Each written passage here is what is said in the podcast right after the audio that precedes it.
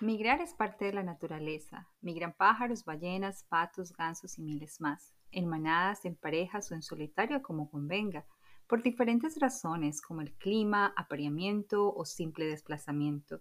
En su mundo ir y venir es el diario vivir. Siendo del mismo mundo, pues a los humanos también migrar se nos hace natural.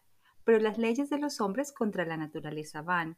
Los humanos migramos por razones como aventurar, estudiar, una mejor vida llevar, también y por qué no procrear, y lo mejor, por un sueño lograr.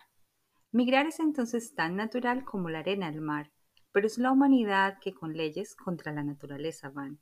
Y el instinto de migrar no se nos puede arrebatar, porque migrar es pues tan natural.